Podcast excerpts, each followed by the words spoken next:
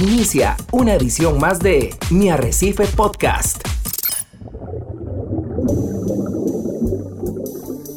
Usted está a punto de sumergirse en los misterios de nuestros océanos y en el fascinante mundo de los acuarios marinos. Esto es Acuariofilia Marina, un mundo marino en la radio gracias a la Asociación Costarricense de Acuariofilia Marina, una organización sin fines de lucro comprometida con el acuarismo responsable y profesional.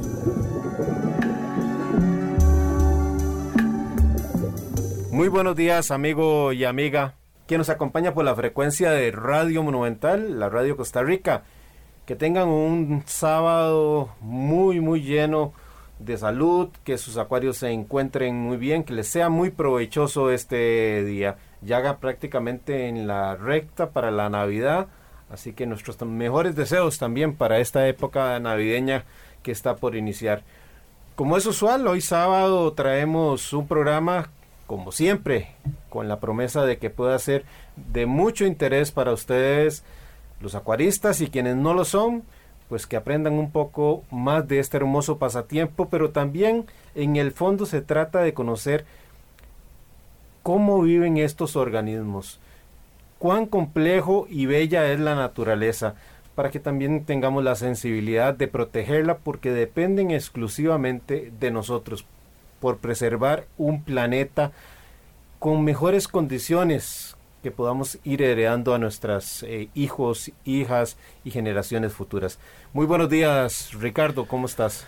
Hola, ¿qué tal, eh, don Hernán? Y muy buenos días a todos los amigos que nos acompañan a través de los 93.5 de Radio Monumental, la radio de Costa Rica, acá como todos los sábados a las 9 de la mañana en Acuariofilia Marina, un programa de la Asociación Costarricense de Acuaristas Marinos que busca contarle al país un poco acerca de los esfuerzos de restauración de recursos naturales, especialmente marinos, en el ámbito nacional e internacional, así como también compartir, compartir buenas prácticas para los que hemos decidido tener este hobby tan hermoso que se llama acuariofilia.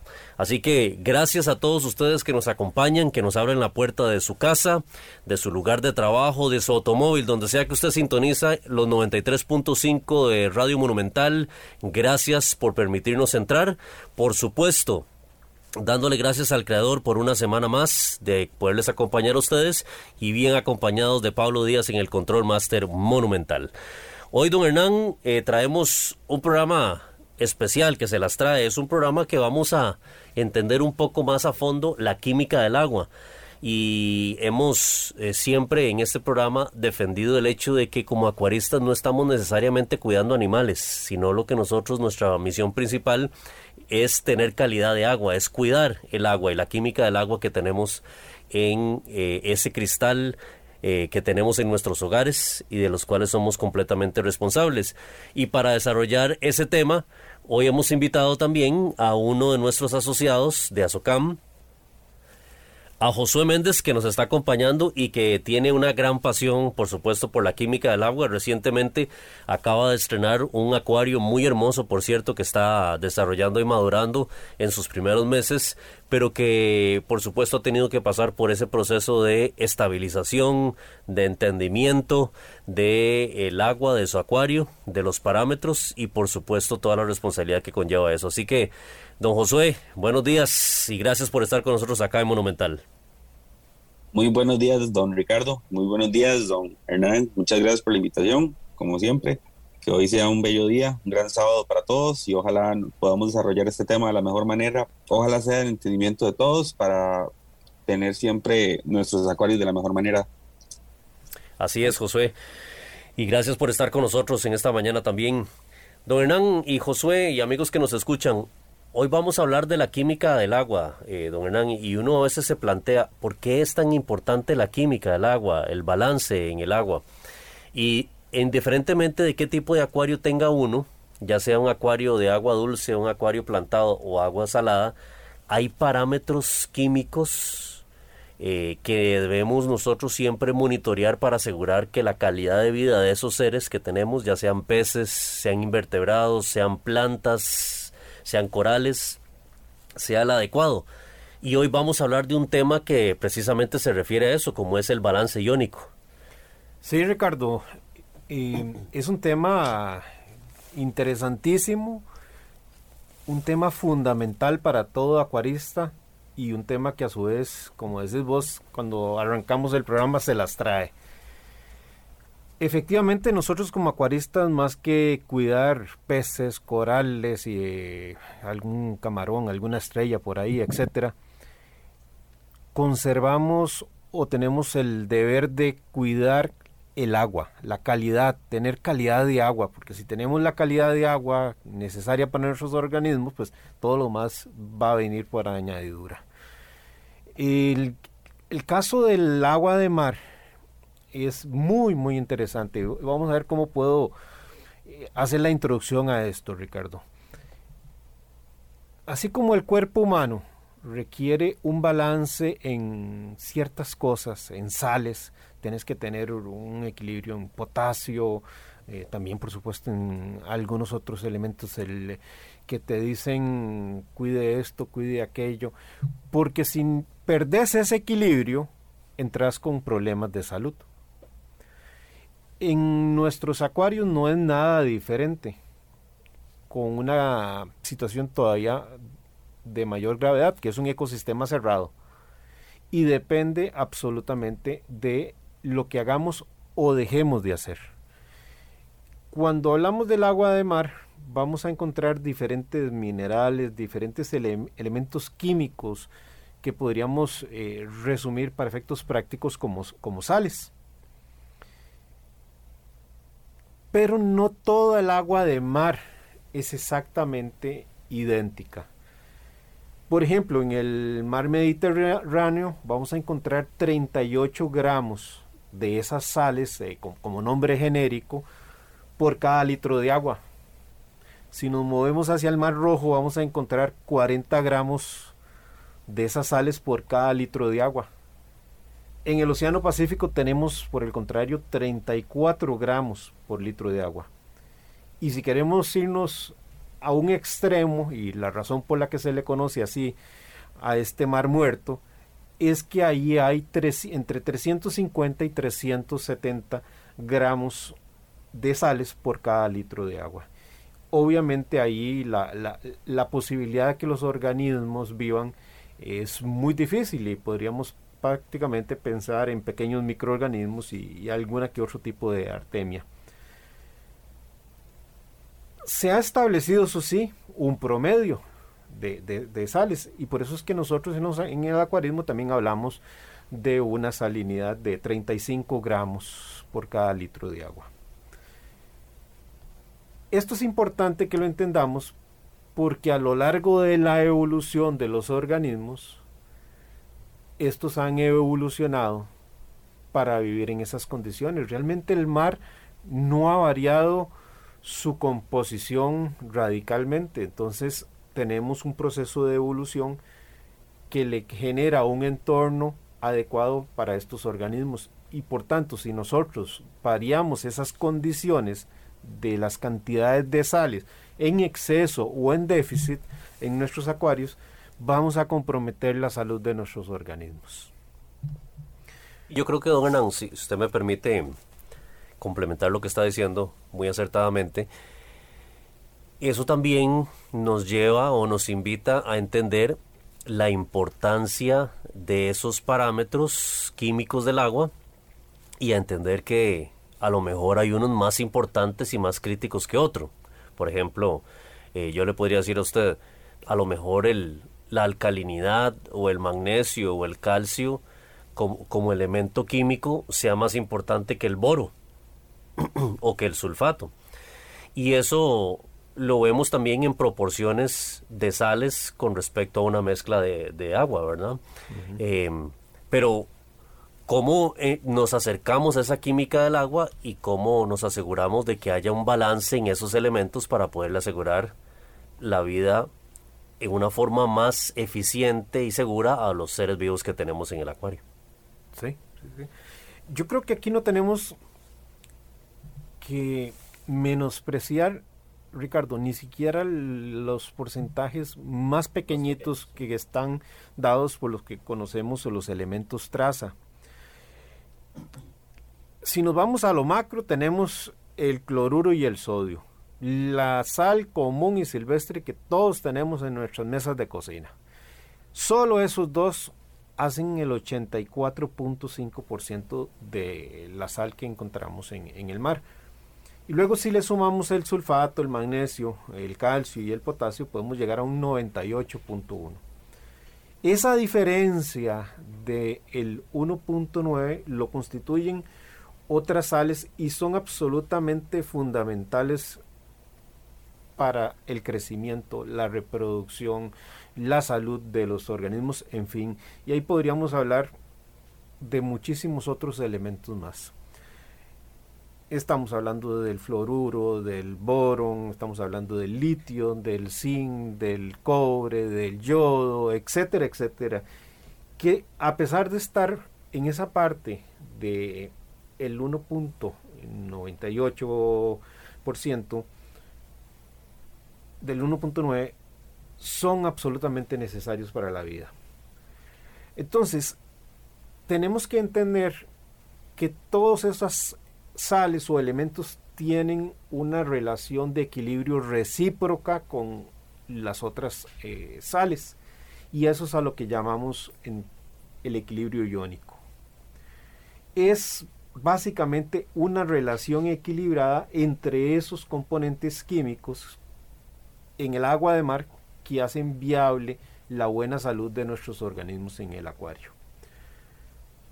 Por tanto, si estos elementos en nuestros acuarios no están en las cantidades adecuadas, en las proporciones correctas, vamos a comprender, a comprometer la, la buena vida de nuestros peces y corales.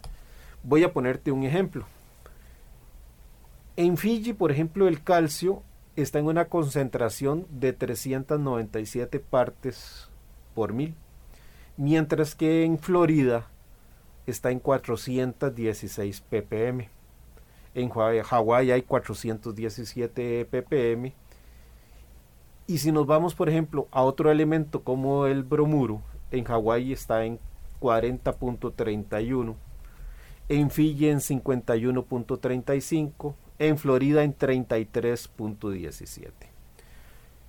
Cuando pensamos, por ejemplo, en un coral que es endémico del triángulo de corales, ¿cuál es la composición de calcio y bromuro que le va a dar una mejor calidad de vida a ese coral? Entonces también aquí entra el tema de que nosotros como acuaristas también debemos entender de dónde vienen nuestros organismos y a qué condiciones de evolución han estado viviendo por miles de, millones de años. Porque aquello que editemos de más o editemos de menos va a impactar en esa vida. Y pensemos ahí entonces cuando, por ejemplo, tenemos sales de muy mala calidad, que tienen más calcio de la cuenta o menos calcio de la cuenta, que sus procesos de fabricación no son bien mezclados y entonces el cobre que debería de estar presente no queda bien repartido o queda en ausencia o quedan algunos lotes con mayor cantidad de cobre, con menos cobre. Entonces, de ahí es que es importante que el acuarista también piense en utilizar sales de calidad, idealmente sales eh, que tengan materia prima de calidad farmacéutica y empresas de reputación que tienen procesos de calidad que garantizan una muy buena sal. Sí, de hecho, don Hernán, Josué y amigos que nos escuchan, todo está eh, conectado. Es claro, es claro que muchos de estos seres vivos han vivido toda su vida, si se quiere, en el agua del mar. Y el agua del mar no les ha variado en el entorno donde ellos se manejan.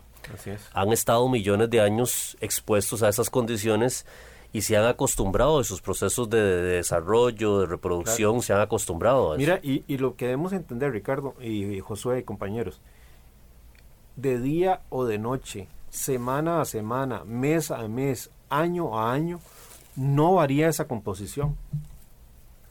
Pensemos en nuestros acuarios, el impacto que tiene, por ejemplo, la evaporación de agua, eh, del agua, ¿sí? Cuando se da esa evaporación, no pensemos solo en el cloruro y en el sodio, en la, sal común y silvestre, que se va a elevar, por supuesto. También se van a elevar todos los otros y demás parámetros. Entonces, cuando un acuarista mm, tiene una salinidad alta y manda a hacer un ICP, no es de extrañar que vea que su potasio está alto, que el sulfuro está alto, etcétera, etcétera. Y no es porque esté editando de más, es que probablemente no midió bien cuál era la salinidad que tenía al momento de capturar la muestra de agua que iba a enviar a hacer el test. O bien la midió pero su, su refractómetro o su sonda de salinidad está mal calibrada y hay que tener cuidado porque eso implica que cuando llega de regreso ese test de ICP, ese resultado, vayamos a hacer ajustes y al rato no había que hacer ajustes. El problema era que teníamos una salinidad muy alta por un problema de calibración de la sonda o del refractómetro. Sí, sí, sí, totalmente de acuerdo. Y don, don Hernán, uno se pone a pensar en este equilibrio que debe tener el agua, que le llamamos comúnmente equilibrio iónico, eh, si mediante el uso de aditivos variamos la composición del agua de nuestro acuario y por tanto afectamos ese equilibrio, los organismos van a sufrir un impacto hacia ese desequilibrio. Eh, porque estamos variando el medio en el que están. Entonces vemos como los corales empiezan a reaccionar de una forma diferente, vemos las anémonas, vemos los invertebrados y, y lo vemos comúnmente en los grupos mira, es que tal coral se me cerró de un momento a otro, tiene una semana de estar cerrado. Y claro, nosotros muchas veces hacemos preguntas, ¿será que hay un pez que está molestando el coral o algún depredador que tiene alrededor o alguna plaga? Y si se descarta eso, muchas veces la pregunta es, ¿cómo están tus parámetros y la estabilidad de tus parámetros? Y nosotros somos testigos en este mundo de acuariofilia marina que una variación violenta de la alcalinidad tiene efectos muy complicados para los seres vivos de, del acuario. Y entonces también tenemos que entender que cuando nosotros perdemos el rastro de un aditivo también y sobreaditamos o escasea un nivel de aditivo, también se ve afectado el resto del balance iónico también. Yo, estoy seguro que Josué, eh, que le toca también administrar un grupo de WhatsApp ayudándole a las personas y al rato ha tenido también esta experiencia, Josué, no sé si, si la puedes, podrías compartir. Es muy frecuente, Ricardo y Josué, que a veces escriban las personas diciendo, vean, se me está haciendo como un polvito blanco sobre las rocas, sobre los equipos, y lo que tenemos es una precipitación. No sé qué tan frecuente es que te hagan ese tipo de consultas, Josué. Eh, de hecho, don Hernán, hoy así en la pura mañana, el primer mensaje que me llegó fue de, un compañero de la sesión preguntándome de exactamente que, que él, lleva un muy buen control de sus parámetros y él me dice, mira, tengo esto, tengo lo otro, tengo KH en 7, no me ha variado, pero mis eofilias no quieren abrir bien, eh, mis montiporas están cafés. Entonces, ahí es donde va la importancia exactamente de los ICP, porque no es simplemente como los principales valores lo que hay que revisar, o sea, siempre son muchos valores, o sea, eh, es una rama muy grande de química que hay ahí en el agua que uno tiene que comprender que todos los valores son importantes, o sea, no, no podemos decir, ah, no, dejemos este ahí, eh, ejemplo, digamos, el bromo, que es, es, muy importante para las montiporas, porque si no se empiezan a poner cafés, entonces ya ahí empieza un desbalance eh, iónico en el agua, que lo único que nos di, normalmente si alguien lleva un buen control conforme los parámetros y todo, eh, mi respuesta siempre es di, hay mucho que podría estar afectando. Lo mejor que puedes hacer aquí es mandar a hacer un ICP, un análisis de agua, para realmente saber cómo está tu agua, porque no es solamente calcio, alcalinidad, magnesio, nitratos y fosfatos. O sea, hay que, hay que entender que hay muchísimos más valores importantes que afectan a diferentes corales, hasta específicos, como, eh, vuelvo a repetir, el bromo y la, con las montiporas que les las pone cafés. Entonces, es una, es una pregunta muy frecuente en los grupos eh, que muchas veces eh, tal vez la gente no conoce realmente eh, qué es un análisis CP o, entiende la parte iónica del agua, que es muy importante. Entonces, creo que eso es siempre lo que hay que intentar eh, enseñar para que la gente empiece a comprender mucho más de realmente qué es una calidad de agua, no solo los valores principales. Y Aquí pasa, Ricardo, lo que los ejemplos que a veces damos cuando hablamos de restauración coralina, que decimos que para las personas es muy fácil, vuelven a ver la montaña y si hay mucho árbol estamos contentos y si vemos la montaña pelona estamos tristes y entonces decimos que cuando vamos al mar es un poco más complejo porque salvo los que bucean o hacen el snorkel no pueden ver la calidad de los arrecifes coralinos.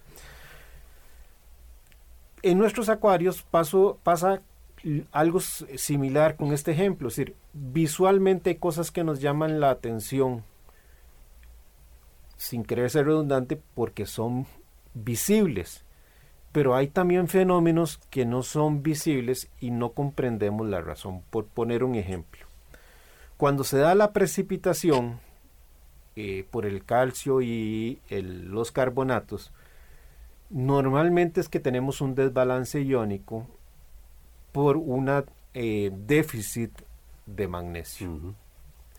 Entonces vemos esa lechosidad que se esparce sobre rocas y sobre los equipos, pero visualmente lo vimos y entonces decimos, wow, pucha, mira, voy a revisar el, el magnesio.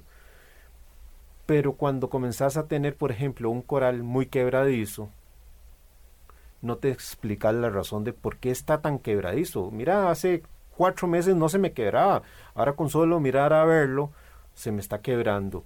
Y entonces, como dice Josué, si no hacemos análisis profundos a través del ICP, que ya vamos a hablar y comentar qué es un ICP, no nos vamos a percatar que tal vez ese coral tiene un déficit de estroncio, que no está ni siquiera en un mínimo aceptable, que está muy por debajo y al estar en esa condición ese coral se nos hace muy, muy eso O bien que tal vez eh, tenemos un exceso de potasio y ese coral está extremadamente eh, oscuro.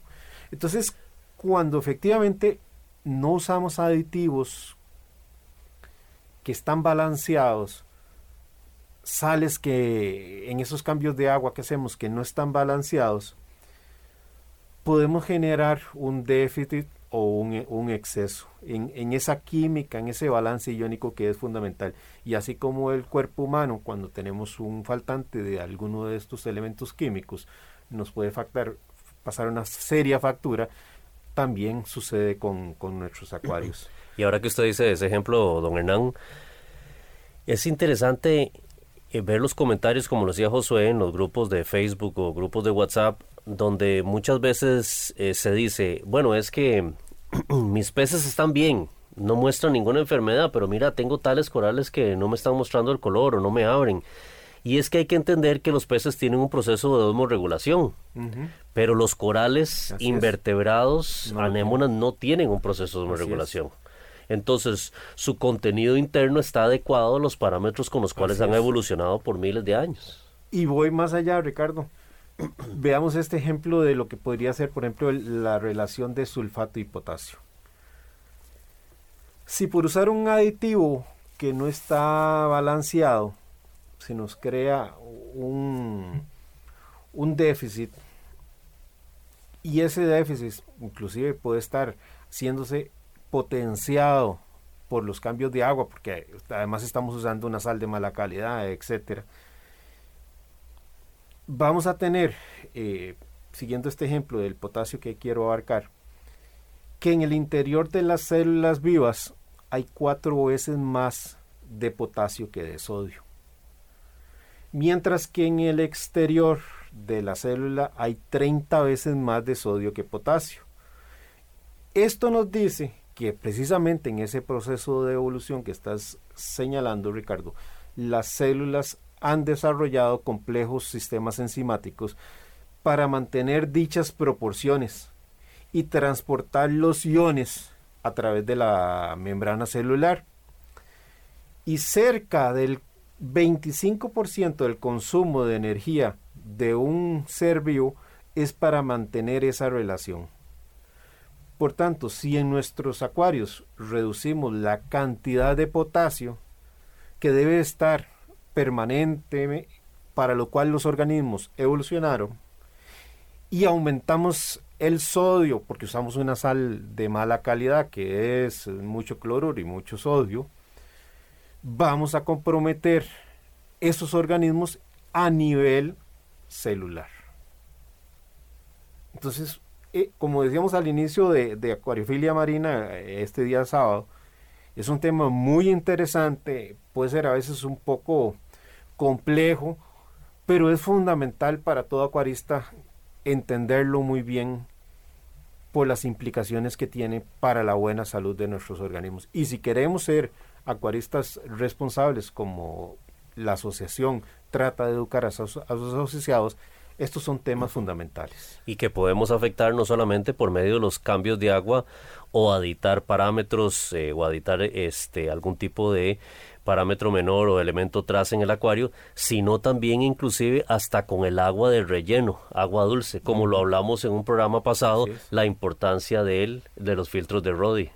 Porque si usas agua de directamente del grifo, y lo hablamos en esos programas, podría ser que estés metiendo más calcio de la cuenta porque el agua de tu grifo viene con una alta concentración de calcio y además estás usando una sal que ya viene elevada en calcio y no te estás explicando por qué ese calcio sale altísimo en los test en tu acuario. Así es, hoy estamos hablando acá en Acuariofilia Marina del balance iónico, de cómo conocer más la química del agua y vamos a hablar también de las pruebas de ICP. Nos separamos por unos instantes, no se vaya de nuestra señal que estamos con más información acá en Acuariofilia Marina. Mi Arrecife Podcast. Enseguida volvemos con Acuariofilia Marina, un mundo marino en la radio, gracias a la Asociación Costarricense de Acuariofilia Marina. Exploremos juntos las fascinantes formas de vida que habitan nuestros mares y acuarios marinos. Acuariofilia Marina está de vuelta. Estamos en Acuariofilia Marina, acá en los 93.5 de Radio Monumental, la radio de Costa Rica. Hoy conversamos, don Hernán Josué y amigos que nos escuchan, sobre la química del agua de los acuarios y principalmente de conocer más de cerca el balance iónico del agua y cómo conocer un poco más de cerca la química del agua que hoy por hoy es posible gracias al avance de la tecnología de la acuariofilia, don Hernán, y lo hemos hablado muchísimas veces en este programa. Gracias a la acuariofilia, hoy podemos eh, conocer más la química y composición del agua, del mar, y por ende tener bases teóricas y bases eh, científicas para poder desarrollar programas de restauración de especies eh, marinas, especialmente corales, gracias a que tenemos equipos de avanzada para conocer esta química más de cerca. Eh, sí, Ricardo, no me canso de decir, este programa creo que es muy, muy importante, por lo menos para despertar la curiosidad en el acuarista de un tema que tal vez eh, no es muy frecuente que se esté ventilando en los grupos y Josué, nuevamente, tal vez nos contás un poquito de esas experiencias que se viven en los grupos. Sí, don Hernán, de hecho, o sea, me parece un poco inquietante a veces, eh, ya cuando uno tal vez entiende un, poquito, porque esto es demasiado grande y, la verdad tampoco es que, que, uno va a saber de todo, pero me preocupa muchísimo el hecho, eh, digamos, como en el tema del yodo, que mucha gente llega y dice, ay, es que eh, mi, mi, tanque consume tanto yodo. O sea, pero ¿cómo se da cuenta que consume X cantidad de yodo? Y entonces alguien más en el grupo llega y te dice, ok, yo también voy a hacer lo mismo, voy a ir a comprar yodo a la farmacia y voy a editar igual que vos. No, todos los acuarios son totalmente diferentes, todos los elementos se consumen totalmente diferentes en cada acuario y hay que a veces tener eh, un poquito de paciencia con esto porque no, no toda sal va a funcionar para X acuario. O sea, a veces ocupamos una, una sal de mucho mayor calidad que nos ayude con, con estos valores y también tener en cuenta de, de que es mejor ir despacio y tal vez porque otra persona hace esto, yo lo voy a hacer. No. Primero tenemos que empezar a entender mucho más de nuestro acuario, realmente cómo trabaja, consume y que hay que editarle. No hacerlo sin conocer, porque es como una bomba de tiempo. Normalmente, eh, ejemplo, eh, tu, tu, acuario consume 10 gotas de, de, yodo al mes. Pues resulta que no, que consumía cinco y vos cada mes le estás echando cinco gotas más. Es un ejemplo. Entonces, ¿qué es lo que pasa? Que va a ser una bomba de tiempo donde después se te muere todo o empiezas a ver que las OAS se cierran, que las eufilias están mal y, no lo entendemos porque esto pasa muy poco, poco, poco tiempo para que usted empiece a ver esto y después no entendemos qué pasó, pero empezamos a buscar qué es lo que pasó durante todo este rato y, ok, las gotas de yodo que eché en exceso sin conocer mi consumo. Sí, y es un muy buen ejemplo, José, porque la gente se, se ilusiona cuando ve un acuario lindísimo, con buen color en los corales, y entonces dice cuál es la receta y, haces un copy-paste, ¿verdad? Y, además me da pie para plantear otras circunstancias que demuestran lo importante que no es aditar a ciegas, que es un error muy frecuente en nuestro pasatiempos. Y aditar a ciega de todo, desde los elementos mayores hasta los elementos menores. Si uno coge eh, el océano, para el cual evolucionaron nuestros organismos, tenemos que entender, por ejemplo, que aproximadamente entre el cloruro y los sulfatos hay una relación de 7 a 1. Y además que tenemos una saturación de carbonatos de calcio, pues eh, en esa agua de mar también tenemos aniones como el sulfato, el fluoruro, el borato, eh, el fosfato, con afinidad hacia el calcio. Y que se van a asociar en este formando complejos que son muy estables. Y estabilizan el calcio en el agua de mar. Es decir, todo esto que he dicho en términos simples es que como el 15% del calcio que está en el mar es sulfato de calcio. Si se reduce la concentración de sulfato, como podría suceder en un acuario por ejemplos como los que hemos citado, por déficits o de, de, algún balance iónico, porque eh, se está usando, no sé, agua con ciertas características y demás, vamos a reducir esa concentración de, de sulfato. Y eso nos va a hacer que tengamos más calcio libre y por tanto se disminuya la saturación de carbonato de calcio. Y eso va a traer una disminución tanto del calcio como del carbonato y esto va a afectar a nuestros organismos. En no pocas ocasiones eh, a mí me, me hacen consultas y me dicen, mire, pero es que estoy aditando cantidades descomunales de calcio o de magnesio y no logro estabilizar el calcio. Creo que todos hemos escuchado estas experiencias. Aquí lo más frecuente que está sucediendo es que se da ese desequilibrio iónico que hemos estado hablando en todo el programa, por, particularmente en estos elementos, por no usar aditivos balanceados. Y conforme van pasando los meses, siguiendo el ejemplo de Josué sobre el yodo, van apareciendo los problemas, pues el desequilibrio se va haciendo más y más grande y comenzamos a notar ya esas circunstancias que inicialmente no eran visibles. Si tenemos un déficit en el sulfato y usamos cloruro de calcio y eh, bicarbonatos de sodio o productos comerciales de dos partes,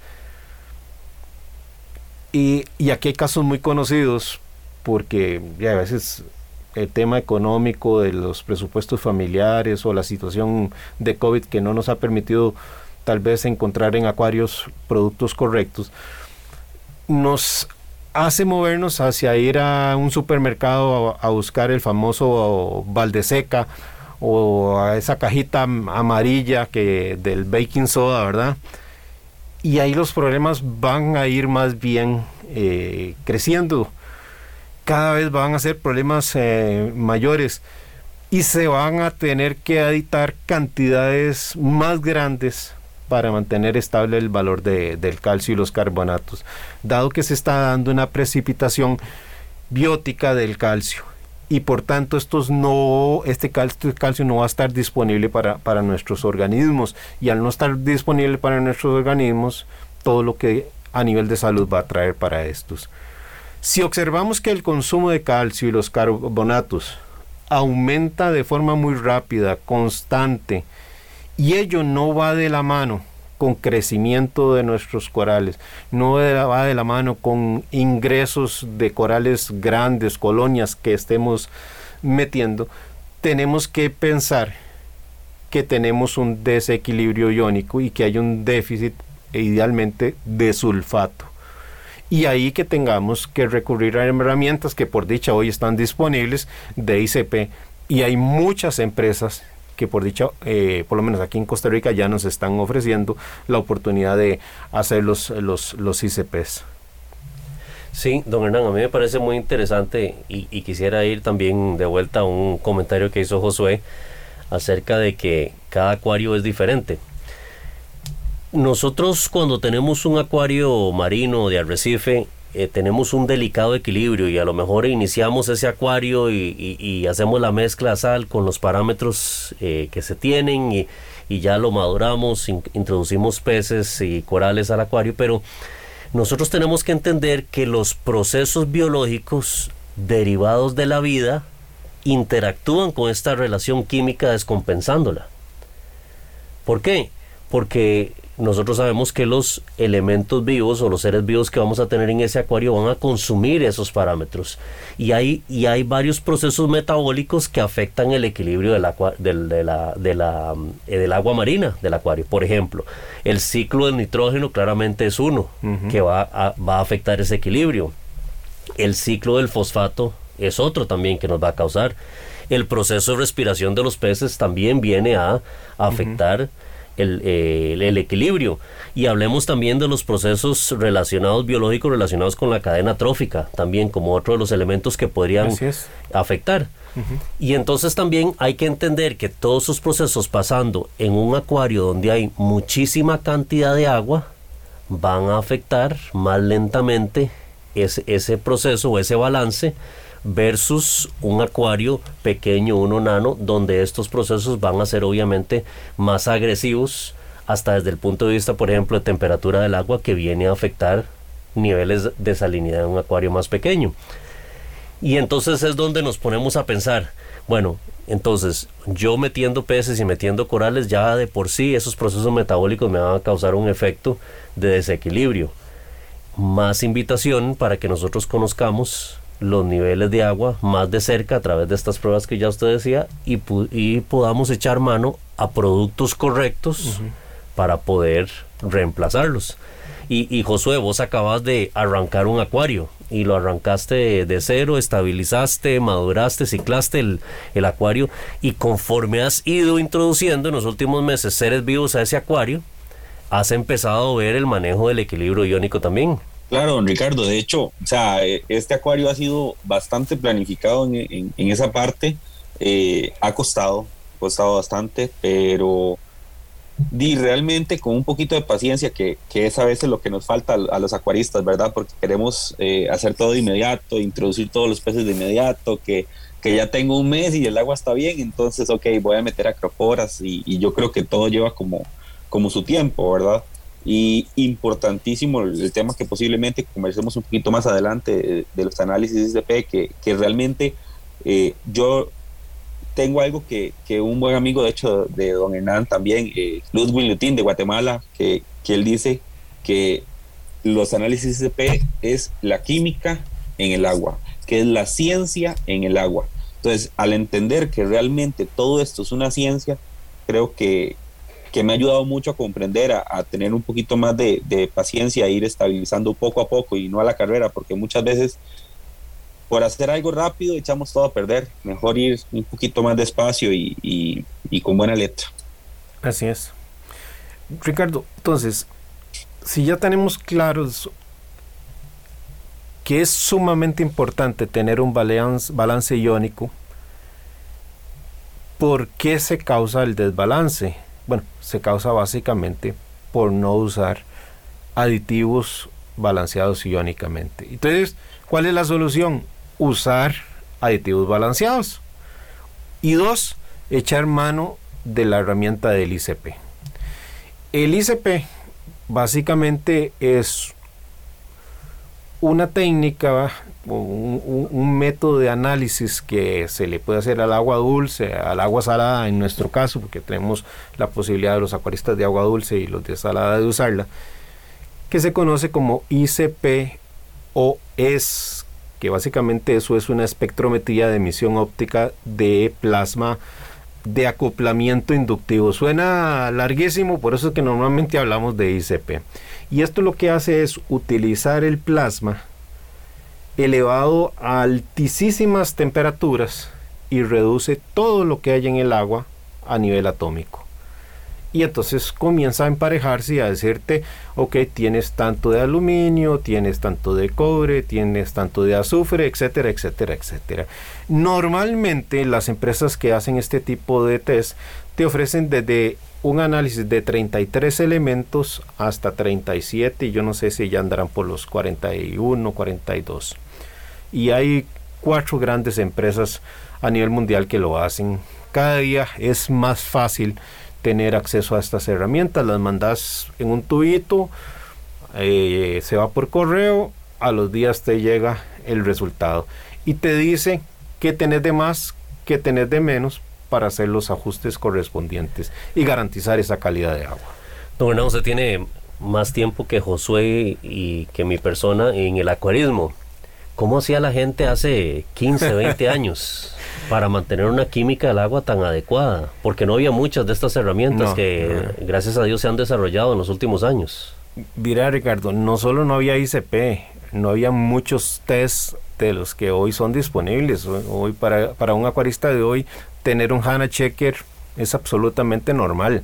Antes tampoco había eso, tampoco habían sales de calidad, tampoco habían aditivos disponibles, etcétera, etcétera. La, comprensión de lo que era el agua de mar también, etcétera. Y extraordinariamente en los 80s, en los 90s, habían acuarios increíbles. Obviamente eso significa un reconocimiento a estos acuaristas porque el conocimiento que iban desarrollando y que por dicha muchos de ellos compartieron en libros es lo que hoy permite que prácticamente en todas las casas tengamos acuarios muy lindos. Yo me siento sumamente contento cuando un acuarista tiene poco de tiempo de estar acá y uno ve las fotos que comparten en el chat de la asociación o en otros grupos y uno dice, qué dicha, el conocimiento se está pasando, la gente tiene la curiosidad por aprender, tiene un sentido de responsabilidad. Antes, Ricardo, pues el cambio de agua eh, era muy frecuente. Hoy día hay sistemas donde ni siquiera tenés que hacer cambios de agua, como la posibilidad que te ofrece el método de Triton, habían corales que también eran indicadores, entonces según el, el color que se pusiera uno u otro, eh, ya era un indicativo de que podrías tener alguna deficiencia en halógenos, eh, en yodo, e, e, etcétera, en hierro, eh, en fin. Y luego también habían otros productos, diríamos, sin que fueran certeros, pero cumplían un rol. Por ejemplo, y yo todavía lo sigo usando, el famoso Miracle Mood, que es como un fango y venía con muchos elementos de, trazas menores y conforme la actividad de la infauna eh, lo iba moviendo, liberaba esos elementos al agua para que estuvieran disponibles. Pero sin duda el cambio de agua frecuente era uno de los instrumentos más importantes Sí, sí, interesante porque como usted lo decía a veces, y creo que Josué también lo mencionó, ahora tenemos esta gran herramienta que son un test de ICP que nos permite tener conocimiento de 37, por ahí decía usted, parámetros de agua, que nos permiten tener también un aditamento de aditivos, valga la redundancia, eh, en una forma más efectiva y que podemos estar realizando constantemente. Pero todavía vemos mucho acuarista que, que se abraza a test y a veces a test esporádicos, no, no conscientes de un consumo semanal, de, de una estabilidad, porque don Hernán, Y Josué, aquí hemos hablado hasta la saciedad que una, un factor muy importante, que lo decíamos ahora, es el conocimiento de, de la química del agua que tenemos en nuestros acuarios, que nosotros cuidamos calidad de agua pero también hemos sido abanderados de la importancia de la estabilidad de los parámetros. Una vez que uno alcanza ese balance iónico, es la estabilidad que le podamos dar a, los parámetros del agua.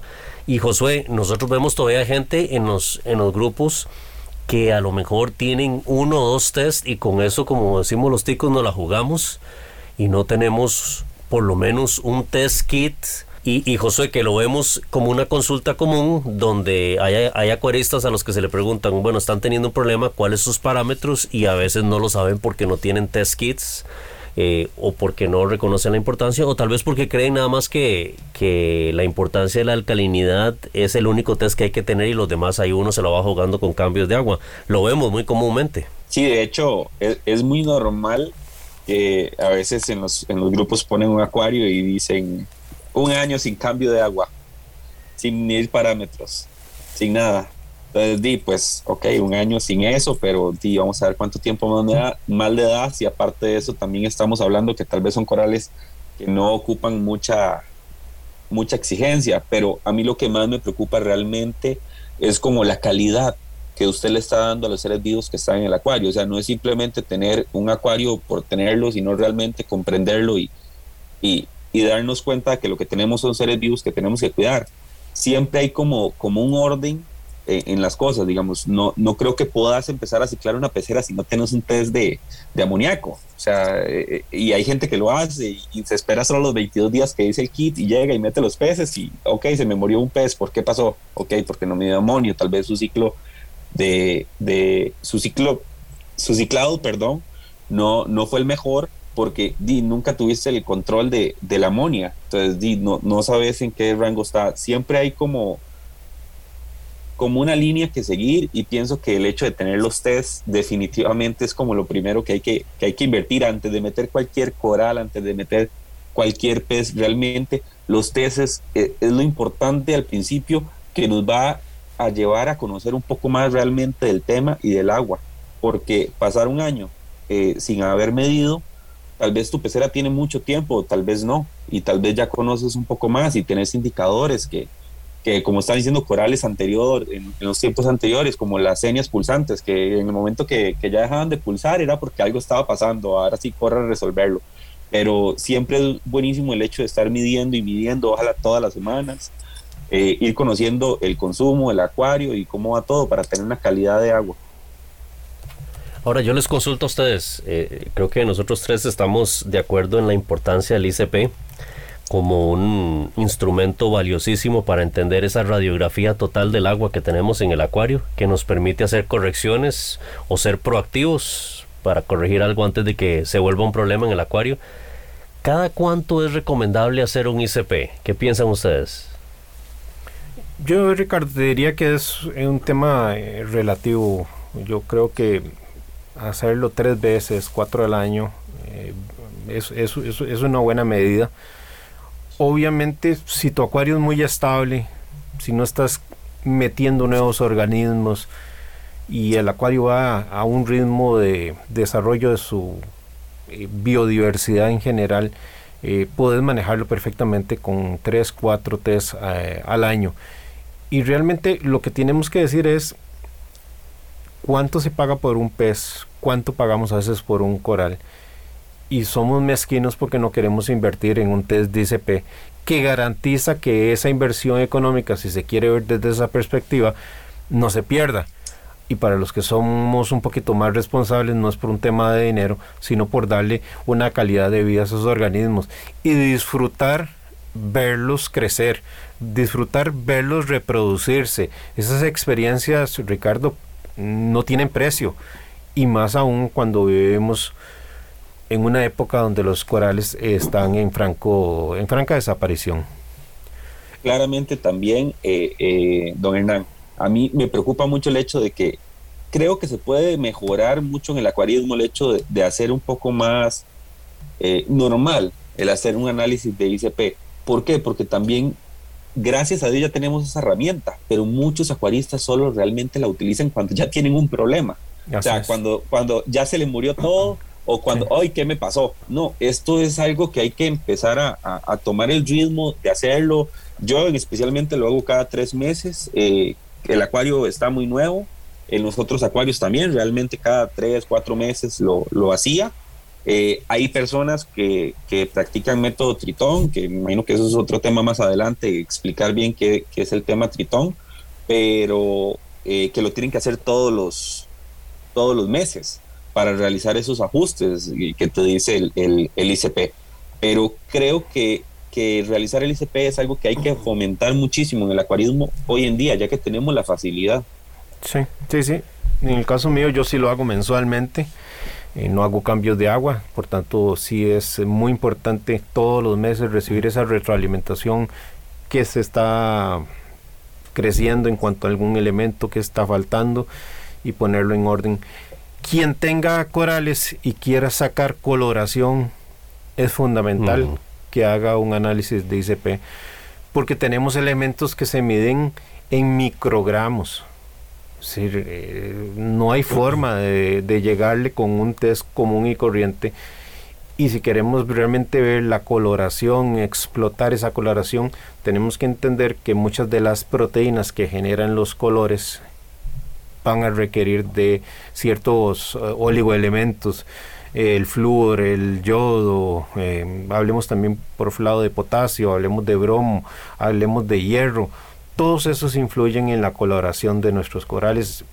Por tanto, si vamos a usar sistemas de iluminación de alta intensidad lumínica que dan pares de luces muy altos, esos corales necesitan contar con esos pequeños elementos traza menores en la concentración balanceada en el agua del acuario para que puedan producir esas proteínas y cromoproteínas. De lo contrario, si hay un déficit, no van a poder producirla, no vamos a ver colores adecuados, pero más allá de eso, van a ser corales que van a estar siendo maltratados por esa intensidad eh, lumínica.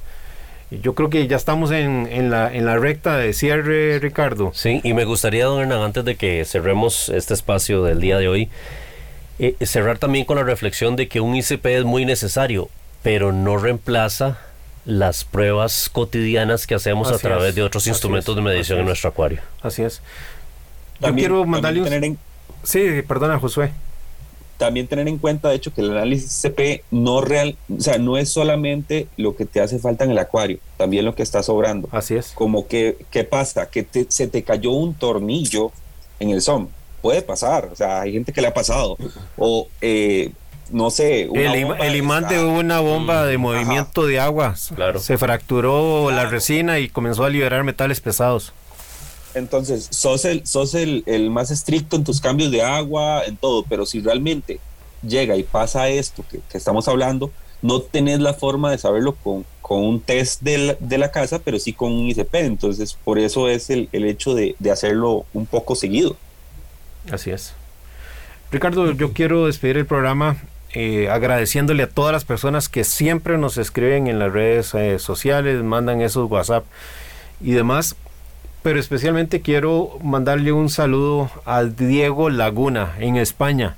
El otro día me dio mucha alegría saber que nos escuchan más allá de nuestras fronteras. Así que, Diego, si estás escuchando el programa de Acuariofilia de hoy sábado, un abrazo allá a todos los acuaristas españoles.